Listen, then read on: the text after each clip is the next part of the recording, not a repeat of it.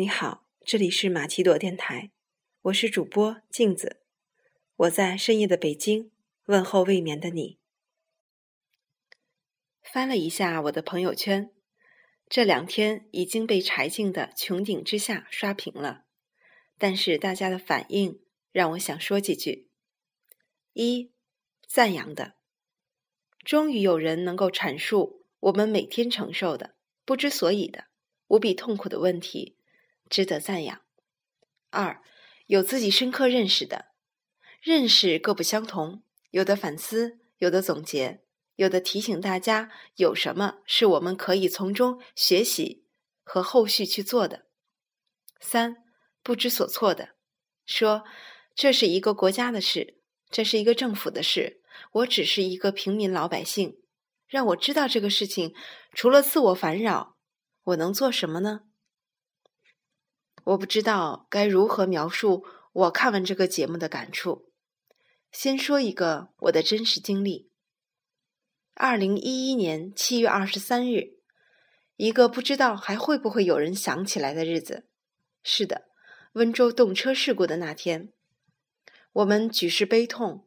我在那段时间某一个休息的中午看新闻，当我看到那个和我的女儿一般大。却在这个事故中失去所有亲人的小女孩时，我哭了。坐在我对面的牛哥说了这样一句话：“你怎么这么愤青啊？”当柴静说这是他和雾霾的一场私人恩怨的时候，我懂他为什么这么说。他原本要说：“这难道不是我们大家所有的中国人都应该有的正常的恩怨吗？”为什么还有那么多不解的声音问我为什么你要做这件事情？难道你不觉得庆幸，终于有人敢于挖掘这件事情了吗？牛哥不坏，他很诚恳、很老实、很善良。我不能去责备他，一句话伤害了我。但是有一个词“愚昧”冒出了我的脑海。鲁迅先生的《药》一文中。写到一个中国人被砍头，周围围观的中国人面目麻木，没有感情，甚至有的中国人拍手叫好，没有丝毫觉得被杀之人是自己的同胞，很是麻木不仁。曾经在一家旅行平台公司工作的时候，一位领导给全体员工发邮件，每个人每天的工作时间必须大于十小时。为什么？凭什么？国家劳动法对于劳动者的工作时间是有严格规定的。为什么如此庞大的一个企业能够如此专断的抛出如此的制度？因为没有人说话，因为没有人敢于站出来说不。我说他的邮件就是证据，我们可以向劳动仲裁部门反馈。大家纷纷赞扬我对法律的认识。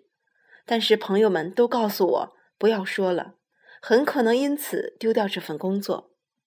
于是，整个将近一千人的公司，在制度下发下来的一个工作日内，由一小部分人的不满和牢骚，变成了全部人的默默执行。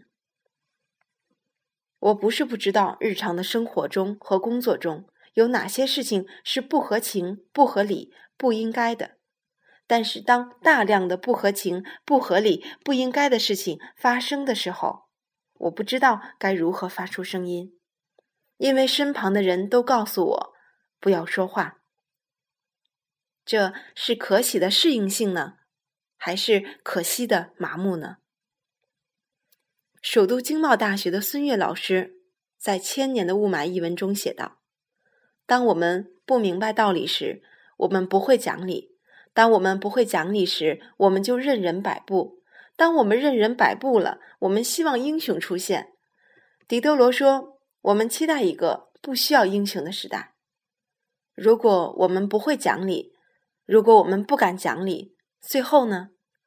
罗马人说：“躺在权力上睡觉的人，你没有必要保护他。”我们拱手放弃自己的权利，却希望天使出现解救我们的痛苦，可能吗？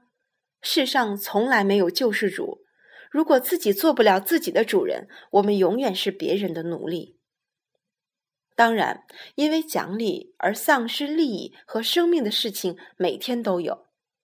雾霾是慢慢的让我们死去，可是有些生命还没有等到被雾霾致死就逝去了。因为讨薪而被打死的民工，他们的生命和我们有差别吗？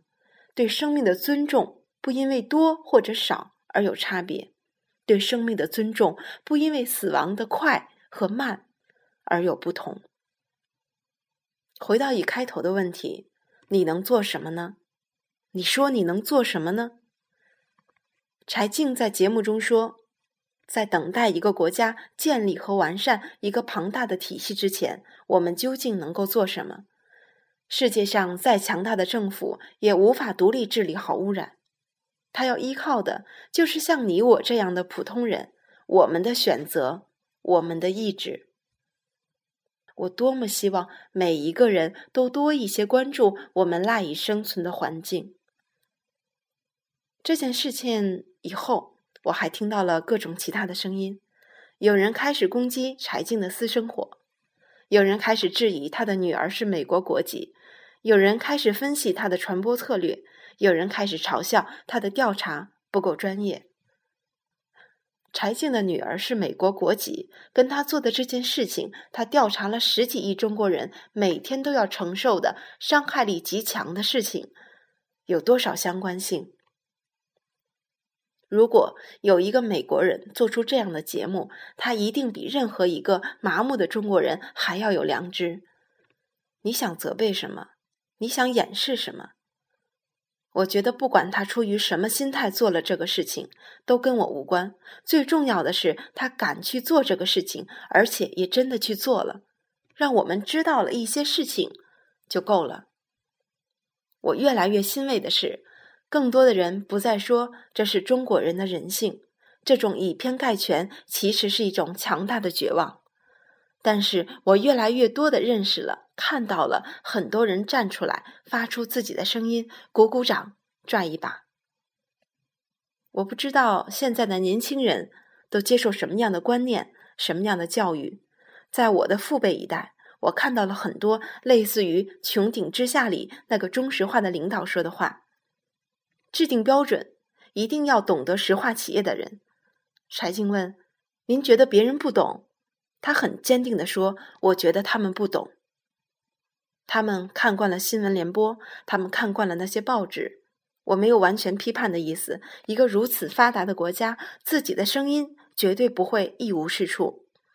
但是，如果你不能放眼多看看的话，那就把自己囚禁在幻想的世界里了。”刘瑜在《不知道与宁可不知道》这篇文章中说：“理性的无知是一种精明，选择性的失明则可能带来意识形态上的自我保护。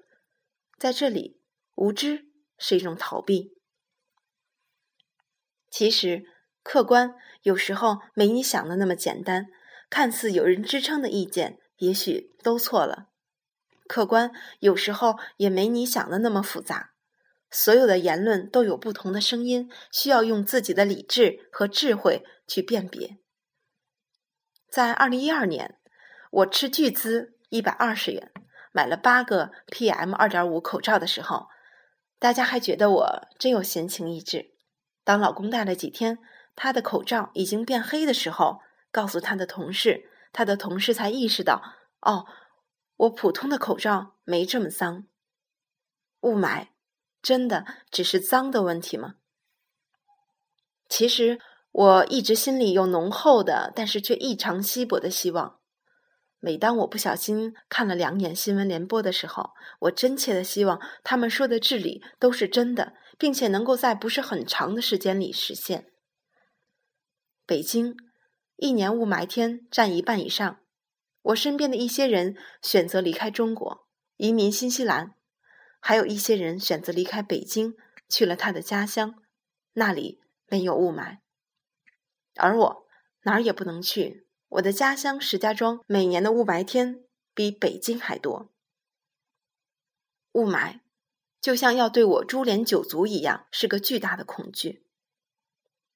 幸福指数和风级指数成正比，风大就高兴的不得了。干净的空气，这难道不是我们作为一个生物理所应当享受的吗？我去北大听过一节哲学课，是关于悲观主义和乐观主义的。